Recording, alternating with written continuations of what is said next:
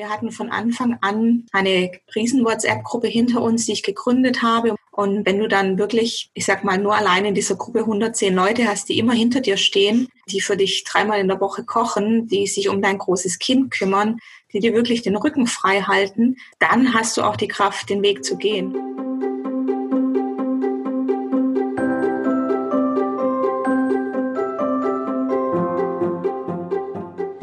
Hier sind wir wieder mit dem Podcast von Mein Herz lacht, dem Podcast für Eltern, die Kinder mit Behinderungen oder einer chronischen oder seelischen Krankheit haben.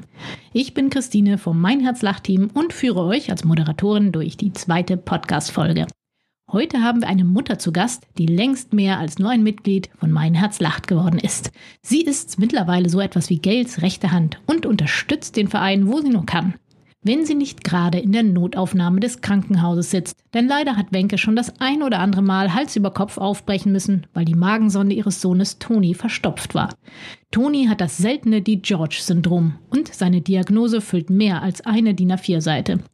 Wenke wäre aber nicht Wenke, wenn sie sich davon hätte entmutigen lassen. Von Anfang an ging sie sehr offen mit der Krankheit ihres Sohnes um und wurde dafür belohnt. Wie sie es schafft, trotz aller Rückschläge immer positiv und voller Energie zu sein, das verrät sie uns in dieser Podcast-Folge. You've been down this road for far too long. He left your love behind. But still you keep on crawling back, despite the pain inside. Liebe Wenke, schön, dass du heute bei unserem Podcast dabei bist und unserer zweiten Folge. Ich heiße dich herzlich willkommen. Herzlichen Dank, liebe Christine. Danke, dass ich dabei sein darf. Magst du dich unseren Hörern einfach mal kurz vorstellen, also wer du bist und was für eine Krankheit dein Kind hat? Ich bin Wenke, 40 Jahre alt, die Mama von zwei Söhnen und vor 14 Monaten haben wir einen Sohn bekommen, den Toni, und der ist mit dem DiGeorge-Syndrom geboren. Die George-Syndrom, was heißt denn das für nicht wissende Menschen so wie mich? Was ist das für eine Krankheit? Ach, das ist eine gute Frage. Die hatten wir uns auch gestellt. Im Endeffekt bedeutet es, dass den Kindern mit dem DiGeorge-Syndrom ein Stück des 22. Chromosoms fehlt. Und wenn ich es einfach mal salopp ausdrücken darf, ist es so ein bisschen wie eine Kinderüberraschung, wie so ein Kinderüberraschungsei. Man weiß nicht, wenn das Kind auf die Welt kommt, was einem erwartet. Es hat wirklich Ausprägungen von über 200 verschiedene Richtungen. Das heißt, jedes Kind ist auch anders. Und wie war das dann bei euch, als dann dein Sohn Toni auf die Welt gekommen ist? Hat man da überhaupt schon irgendwas gesehen, was anders ist an ihm? Bei uns hieß es vor der Geburt, dass Toni ein großes Loch im Herz hat. Als er dann auf die Welt kam, kam zuerst die Bestätigung, dass er eben schwerste Herzfehler hat. Und erst dann im Blut wurde durch die Humangenetik bestätigt, dass er das George-Syndrom hat. Manche Ärzte gesagt, ja, man sieht es. Ähm, die haben zum Beispiel ähm, eng anliegende Ohren, die Kinder, einen relativ kleinen Mund oder auch eng stehende Augen. Für uns hat Toni aber nie anders ausgesehen. Ich kann auch bis heute sagen, dass er äußerlich sehr wenig abbekommen hat. Und Kinder, die das George-Syndrom haben, haben auch oft eine Gaumenspalte, was er dann auch nicht hatte, als was wir dann sehen konnten, als er auf der Welt war. Und das heißt, was er vor allem hat, ist eben dieser Herzfehler. Also ist das dann so wie ein Kind, was auch einfach einen Herzfehler hat, oder gibt es dann da nochmal Unterschiede zum D-George-Syndrom? Also Kinder mit George-Syndrom haben oftmals ähm, die Herzfehler, das nennt sich ja Fallotche Tetralogie. Und als Toni dann die erste Herz-OP hatte, beziehungsweise davor noch den ersten Herzkatheter, hat man festgestellt, dass er nochmal eine sehr schwere Form dieses ähm, Herzfehlers hat, also ein Double Outlet Right Ventricle vom Typ Fallotche Tetralogie. Das heißt, mehrere komplexe Herzfehler wie eben ein Loch im Herz, beziehungsweise eine undichte Herzklappe und er eben eigentlich mehrere Operationen benötigt, damit das Herz ähm, hergestellt ist und eben voll funktionär ist. Habt ihr diese Operationen denn dann schon gemacht oder wie, wie ging es dann weiter, als ihr davon gehört habt, er auf die, auf die Welt gekommen ist? Als Toni auf die Welt kam, war er zuerst für vier Wochen auf der Frühchen-Intensivstation, weil er einen Monat zu früh geboren war. Und Toni hatte von Anfang an Schwierigkeiten mit der Atmung. Das heißt, er war voller Sekret, voller Schleim, musste sehr, sehr oft am Tag und in der Nacht abgesaugt werden, weil er selbst damit nicht zurechtkam und dann eben Atemaussetzer hatte. Dann nach einem Monat wurden wir direkt auf die Intensivstation im Olgele verlegt und dort haben dann die Ärzte einen Herzkatheter gemacht und mussten dann auch am offenen Herzen operieren. Aber es war eben auch immer so, dass Toni kaum zugenommen hat und immer damit beschäftigt war, seinen Organismus am Leben zu halten, also zu atmen und das Herz so geschwächt war, dass sie eben einfach nicht zunehmen konnte und eigentlich hätten wir ein drei Monate altes Kind mit mindestens fünf Kilogramm Gewicht gebraucht für die große Herz-OP. Und ja, wochenlang lag er dann da und man hat immer gedacht, Mensch, in welche Richtung geht es? Und man hat dann am 24. Mai die Reißleine gezogen und hat dann diese Operation vorgenommen. Am offenen Herz hat das große Loch geschlossen und versucht, mit Rindervene die Herzklappe zu schließen. Und äh, nach der Operation war dann auch sehr schnell klar, dass die Herzklappe eben weiter undicht bleibt aber dass Toni jetzt die Kraft hat, einfach zu atmen, dass man ihn nicht mehr beatmen muss und dass er eben auch keine Trachealkanüle, also diesen Luftröhrenschnitt mit der Kanüle zum Atmen braucht, sondern dass wir ihn dann irgendwann mit heimnehmen dürfen mit Absauggerät und äh, mit Herzmonitor, aber eben ohne Trachealkanüle und äh, dem gleichen. Das ist ja ein ganz schöner Schock dann wahrscheinlich erstmal gewesen für euch. Oder wie ging es denn euch als Familie, als das alles so auf euch zukam? Ich meine, ihr wusstet, dass er das vielleicht hat, aber was es dann genau heißt oder wie die Auswirkungen sind, das wusstet ihr ja wahrscheinlich nicht, oder?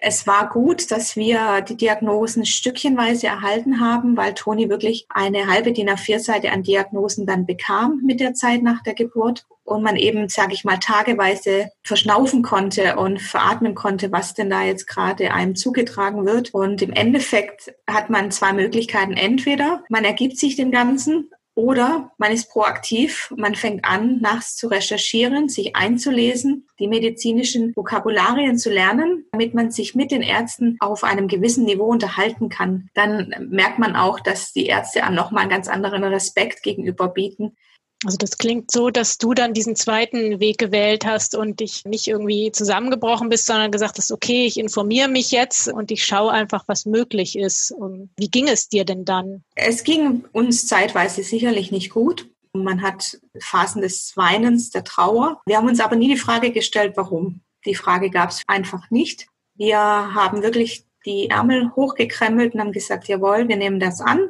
Und wir kämpfen jetzt mit Toni. Und wir hatten von Anfang an eine riesen WhatsApp-Gruppe hinter uns, die ich gegründet habe, um einfach unsere Freunde, die Bekannten, die Familie permanent darüber zu informieren, wie es Toni geht. Und wenn du dann wirklich, ich sag mal, nur allein in dieser Gruppe 110 Leute hast, die immer hinter dir stehen, die dir separat auch Unterstützung anbieten, die für dich dreimal in der Woche kochen, die sich um dein großes Kind kümmern, die dir wirklich den Rücken frei halten, dann hast du auch die Kraft, den Weg zu gehen, weil du einfach komplett, ich sag mal, so eine Armee an hilfsbereiten Menschen in und um dich herum hast. Und wir hatten einfach Spitzenärzte und ganz tolles Pflegepersonal und Therapeuten und Sozialarbeiter im Eugelle, die mit uns wirklich den Weg gegangen sind. Und ohne die hätten wir vieles nicht gewusst und die uns einfach wirklich von allen Seiten geholfen haben. Also würdest du sagen, dass diese WhatsApp-Gruppe dir Energie gegeben hat oder euch so ein bisschen gerettet hat? Die haben uns durch diese Zeit getragen, ja.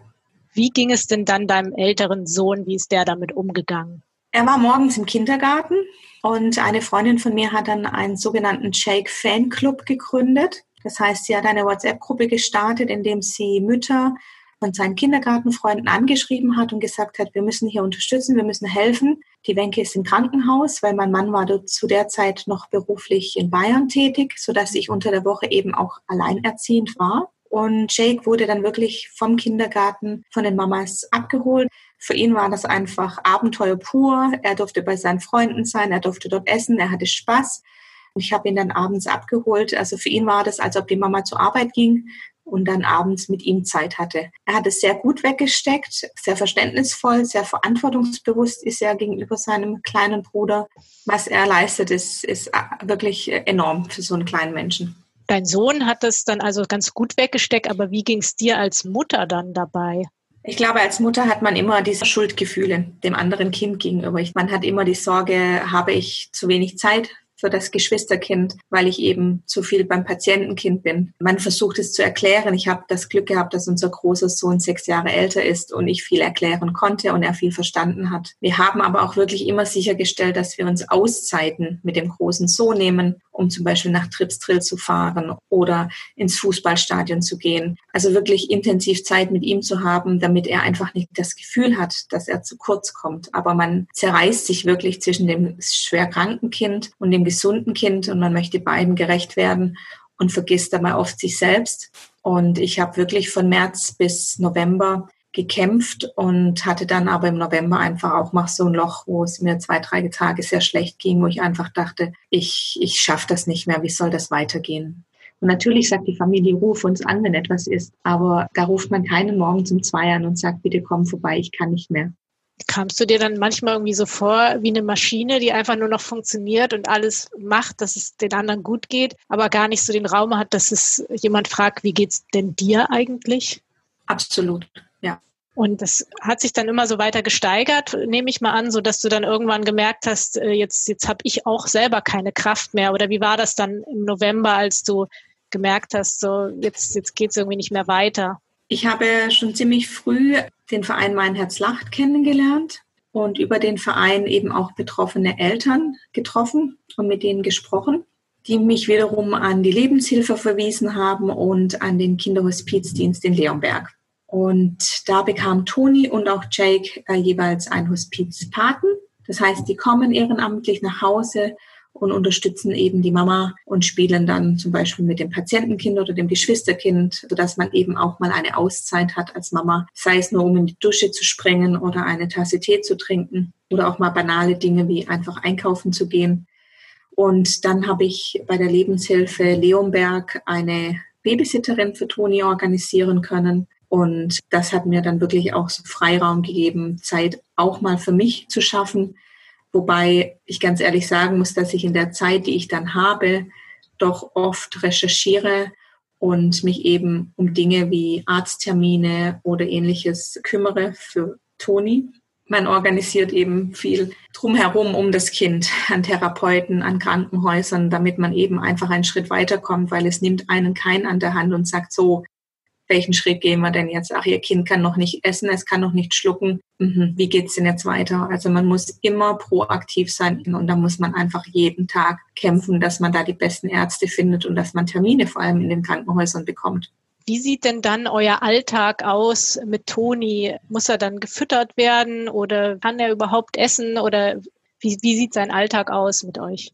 Das George-Syndrom bringt unter anderem auch ähm, sogenannte Schluckstörungen mit sich, die Toni dann ähm, auch leider hatte und immer noch hat. Das heißt, Toni wird seit einem Jahr jetzt über eine Sonde in den Darm ernährt. Das heißt, 24 Stunden lang bekommt er permanent Nahrung und dass die Nahrung wird eben dann sondiert. Das bringt mit sich, dass man immer abhängig ist von äh, einem Schlauch sozusagen. Und so wird er momentan ernährt. Das heißt, er kann ja nicht wirklich krabbeln oder laufen, weil er eben an dieser Schnur hängt und diese Schnur hängt an einem System, an einer Flasche am Infusionsständer oder an einem kleinen Rucksack, den man mitnehmen kann am Kinderwagen. Aber das kann man nicht selbstbestimmtes Leben nennen. Es ist wirklich, ich sage es immer, ist angeleint wie ein Hund. Und deswegen wünschen wir uns, dass die Ärzte bald eine andere Lösung finden, sodass er von diesem Schlauch befreit wird, um dann einfach auch krabbeln zu können und laufen zu können und sich in diese Richtung zu entwickeln.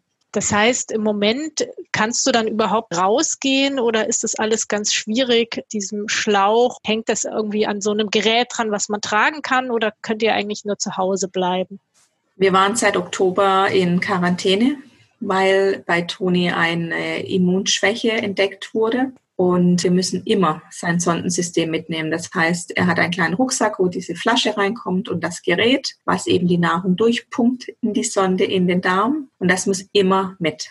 Weil, wenn man aufhört, Nahrung durch die Sonde laufen zu lassen, verstopft die Sonde sofort, was wiederum bedeutet, dass man ins Eugele in die Notaufnahme müsste. Wir dürfen jetzt seit April eigentlich mit Toni raus, aber dann kam Corona und hat uns eben einen Strich durch die Rechnung gemacht. Und das heißt, die ganze Zeit über konntest du eigentlich ganz wenig nur andere Leute treffen oder nur mit dem großen Sohn oder, oder wie war das dann? Ich habe mich eigentlich mit keinen Mamas treffen können. Vereinzelt kamen eventuell von dem großen Sohn die Freunde zu Besuch mit der Mama. Aber das waren wirklich in einem halben Jahr eventuell zwei Treffen.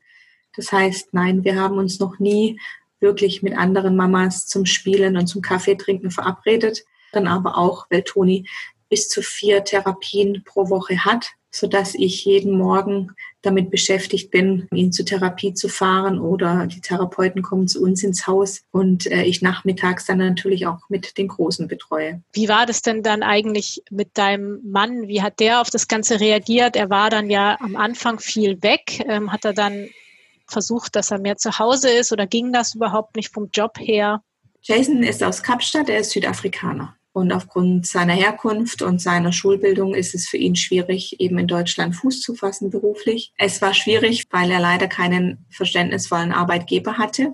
Das heißt, er ist weiterhin nach Bayern gependelt. Er hat dann aber jeweils einen Monat Elternzeit genommen, was uns sehr geholfen hat. Aber für uns war klar, er muss aus Bayern wieder Richtung Stuttgart kommen. Und zusätzlich zu diesem schwerkranken Kind, was wir eben im Krankenhaus die vielen Monate hatten und dann zu Hause, war es meine Aufgabe, für ihn Bewerbungen zu schreiben, Bewerbungen zu senden, geeignete Stellen zu finden, weil er natürlich tagsüber im Büro war und es nicht tun konnte. Und das war schon eine extreme Doppelbelastung. Aber auch hier hatten wir wieder ganz viele Freunde aus unserer WhatsApp-Gruppe, die einfach alle die Ohren offen gehalten haben und geschaut haben und auch da Himmel und Hölle bewegt haben, sage ich mal, damit Jason dann jetzt am 1. April eine neue Stelle in unserer Nähe anfangen konnte. Und ist es denn nach wie vor so, dass zum Beispiel die Freunde von deinem großen Sohn Jake, dass die das verstehen oder gibt es auch welche, die das gar nicht nachvollziehen können, wie euer Alltag eigentlich aussieht? Ich glaube, die wenigsten Menschen können unseren Alltag nachvollziehen. Ich muss dir ehrlich sagen, die Freunde und die Familie,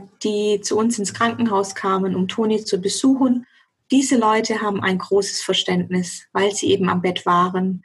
Und die meisten ohne Erwartung ins Krankenhaus auf die Intensivstation kamen und sehr erschrocken und erschüttert waren, äh, wie schwer krank er doch ist und mit einem ganz anderen Bild wieder nach Hause gingen. All diese Menschen, die haben ein enormes Verständnis und die wissen auch, was wir leisten. Aber wir haben natürlich auch in dieser Zeit Freunde, Bekannte erlebt, die sich zurückgezogen haben, die nicht vorbeikamen auf einen Besuch, die sich nicht gemeldet haben ja, und mit dem muss man dann auch lernen umzugehen, weil man sich dann natürlich fragt, Mensch, warum ist meine Freundin denn jetzt nicht bei mir an meiner Seite, wenn ich sowas Schweres als Mama durchleben muss?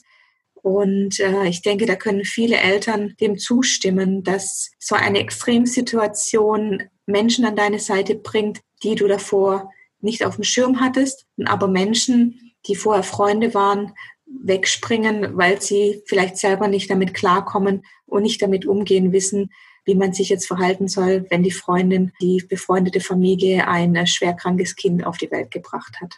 Gibt es da irgendwie so einen Wunsch, den du hättest, wenn jemand das eben noch nie erlebt hat? Würdest du dir wünschen, eher darauf angesprochen zu werden? Erzähl mal, wie dein Alltag aussieht. Oder, oder gibt es da irgendeinen Wunsch, den du an, ich sag mal, nicht betroffene Eltern hättest? Ich würde mir wünschen, dass die Eltern einen ansprechen dass sie sich trauen, einen anzusprechen. Aber ich weiß, für manche ist die Hemmschwelle extrem hoch. Zeitweise kam ich mir auch ein bisschen wie so eine Aussätzige vor, wo ich gedacht habe, Mensch, ich habe von dir monatelang nichts gehört. Das ist mir sehr schwer gefallen, dieses monatelange, wochenlange Schweigen und dann auf einmal wieder so nach dem Motto, ah ja, jetzt bist du ja wieder daheim mit dem Kind, jetzt müsste sich ja mal alles normalisieren, jetzt melde ich mich mal wieder dem ist eben nicht so bei Eltern von chronisch kranken Kindern, bei schwerbehinderten Kindern. Das ist nicht von heute auf morgen anders, sondern vieles bleibt. Und denke, da ist es einfach ganz arg wichtig, dass man offen mit der Person kommuniziert. Wo hast du dann Unterstützung erfahren oder wer waren dann die Leute, die dir geholfen haben? Gail hat mich ähm, mit den Mamas vernetzt im Verein, in unserer Gruppe. Und wiederum durch diese Mamas habe ich dann weitere Empfehlungen bekommen. Und genau über die Gail kam ich eben einfach in diesen Austausch, in dieses Netzwerk mit Mamas von betroffenen Kindern, was zeitweise sehr befreiend war, weil man unter seinesgleichen war. Man hat sich verstanden gefühlt, man konnte sich austauschen und man hat eben Mamas, die sich auskennen mit Kindern mit besonderen Bedürfnissen. Mensch, wo habt ihr denn Ärzte gefunden? Wo seid ihr in welchem Krankenhaus angebunden? Welche Therapeuten habt ihr?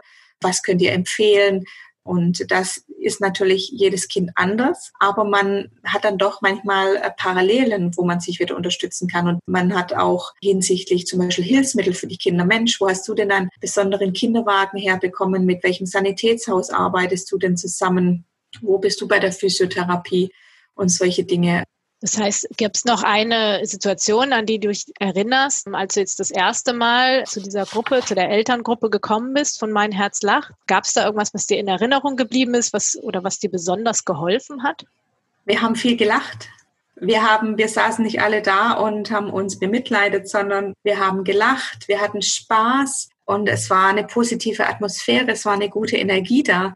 Es war wirklich, ähm, man hat sich getroffen und nach zwei Stunden ist man gestärkt wieder voneinander gegangen. Das werde ich nicht vergessen und das, das tut gut. Also es ist wirklich etwas Positives, keine Heulsusentruppe ist, sondern weil es einfach ein Verein ist, wo man Spaß haben darf und wo man trotz kranker Kinder einfach als Person ich sein darf.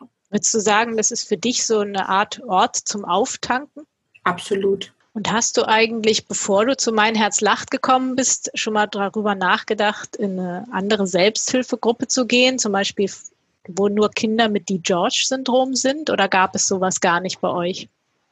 Als herauskam, habe ich tatsächlich einen Informationsflyer über den Selbsthilfeverein bekommen und habe dann auch nach einigen Monaten Kontakt aufgenommen mit der Ansprechpartnerin und habe tatsächlich erst heute ein Telefonat mit ihr geführt, also jetzt nach 14 Monaten. Ja, wo stehe ich? Wie viel Kontakt möchte ich haben? Weil eben jedes die George-Kind anders ist. Und ich eine Begegnung mit einer Mutter hatte, die ein äh, die George-Kind hat, was eher negativ behaftet war und ich dann ein bisschen unsicher war. Aber für mich jetzt auch festgestellt habe, dass wir gerne dort Mitglied werden möchten, um eben einen Austausch zu haben und, und um eben sich auch mit den Eltern in Deutschland zu vernetzen, die diese besonderen Kinder mit dem Gendefekt haben. Würdest du irgendwie sagen, dass du selber dich verändert hast als Mensch durch die Krankheit von deinem Sohn? Ich habe komplett angefangen, auf mein Bauchgefühl zu hören. Das hatte ich davor verlernt. Ich habe durch die Krankheit von Toni das Gefühl, dass ich eins bin, dass er mir wirklich noch im Leben gefehlt hat, um vollkommen zu sein, so als Einheit zu sein, weil er einem unheimlich viel beibringt, trotz seiner Krankheit. Und also im Endeffekt habe ich das Gefühl, dass ich mit weniger zufrieden bin, dass diese materiellen Dinge einfach noch mehr in den Hintergrund rücken, weil die Gesundheit einfach das oberste Gut ist und das Wichtigste für uns als Familie. Was ich auch gelernt habe, ist, dass es so viele Freunde und Familienmitglieder und Bekannte gibt, die sich ernsthaft um ein kleines Kind sorgen und, und kümmern und ähm, ein Interesse an Toni haben, was einem dann doch wieder ein sehr, sehr gutes Gefühl gibt, weil man einfach weiß, man ist nicht alleine da. So dieses, den guten Glauben an die Menschheit, der ist dann doch irgendwie nochmal verstärkt. Hast du das Gefühl, es gibt ja auch Eltern, die sich vielleicht stärker allein gelassen fühlen? Ähm, hattest du da besonderes Glück? Oder ist es einfach, weil du so offen damit umgegangen bist, dich immer engagiert hast und ganz viel selber gemacht hast, dass du damit positiver umgehen konntest? Es ist wirklich so gewesen und das haben wir auch im Krankenhaus über die Monate hinweg gesehen.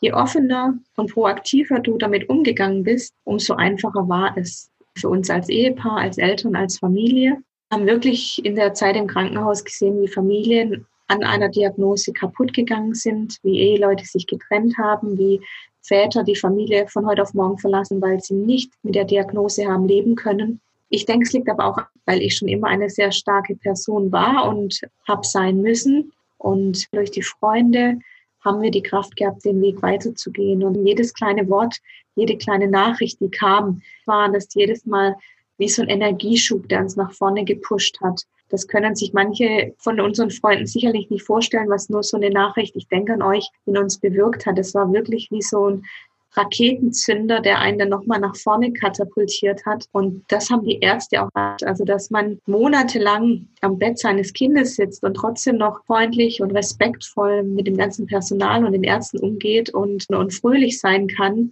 haben die auch sehr bewundert. Und das haben sie uns auch so entgegengebracht. Würdest du dann sagen, dass du da eine besondere Stärke hast oder dass viele Leute sagen, Mensch, wie schaffst du denn das alles überhaupt? Das sagen viele Menschen. Ich werde auch oft darauf angesprochen, dass ich doch bitte zum Thema Resilienz Schulung machen soll oder Vorträge halten soll.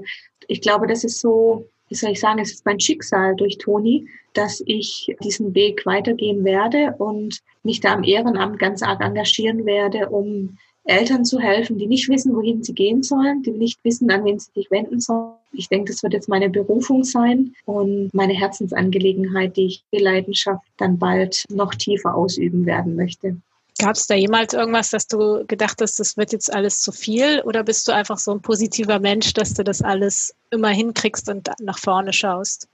Ich bin sicher ein sehr positiver Mensch, aber ich habe auch meine Tiefen und manchmal denke ich, Mensch, wie soll das gehen? Wie schaffe ich das? Der Druck ist mir im Moment zu hoch. Und dann habe ich aber wirklich, ich sag mal, am nächsten Morgen wieder andere Gedanken und dann weiß ich wieder, okay, welche Lösung gibt's denn für mein Problem, für den Druck, den ich empfinde? Wie kann ich das umgehen? Wie kann ich das so gestalten, dass es für mich als Person wieder besser läuft? Aber ich muss ganz ehrlich sagen, ich auch sehr launische Zeiten, wo ich nicht wusste, wie es vorwärts gehen sollte, wo ich vielleicht hätte mal offener mit meinem Mann darüber sprechen sollen beziehungsweise ihm erklären sollen, warum ich vielleicht schlecht drauf bin.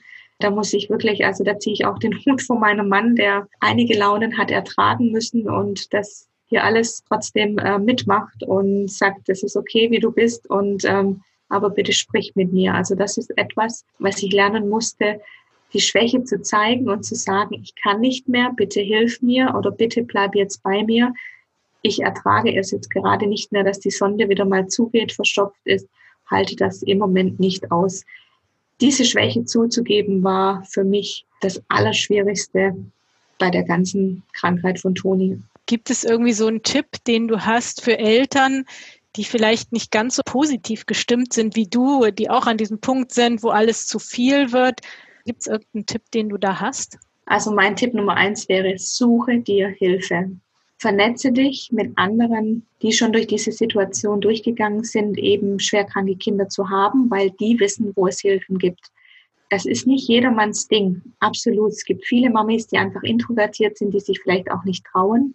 Aber man kann diesen Weg nicht alleine gehen. Man braucht ein Netzwerk und man braucht Unterstützung. Und dafür muss man sich einfach an die richtigen Stellen wenden oder eben auch an die Vereine wie Mein Herz lacht und da darf man sich wirklich nicht schämen, weil es gibt nichts, wofür man sich schämen muss. Es ist absolut verständlich, dass man irgendwann keine Kraft mehr hat. Und deswegen holt euch Hilfe und meldet euch und wir sind dann für euch alle da.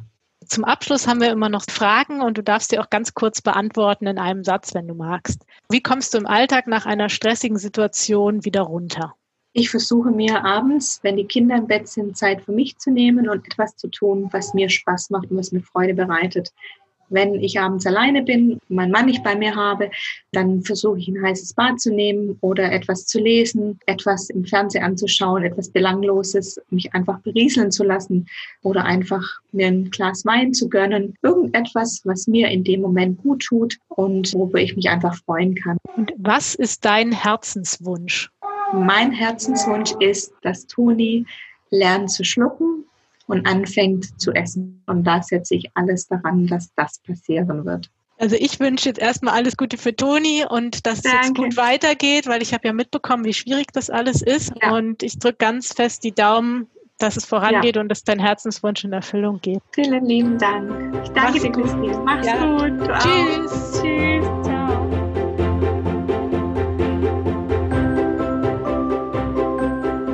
Hoffentlich nehmt ihr ein wenig der positiven Energie mit, die Wenke uns vermittelt hat. Und wenn ihr jemanden kennt, der ein wenig Kraft gebrauchen kann, dann teilt doch diesen Podcast oder erzählt von Mein Herz lacht. Wir möchten noch mehr Eltern besonderer Kinder im Alltag unterstützen. Wir freuen uns auch sehr, wenn ihr uns ein Like schenkt und uns helft, diesen Podcast bekannter zu machen.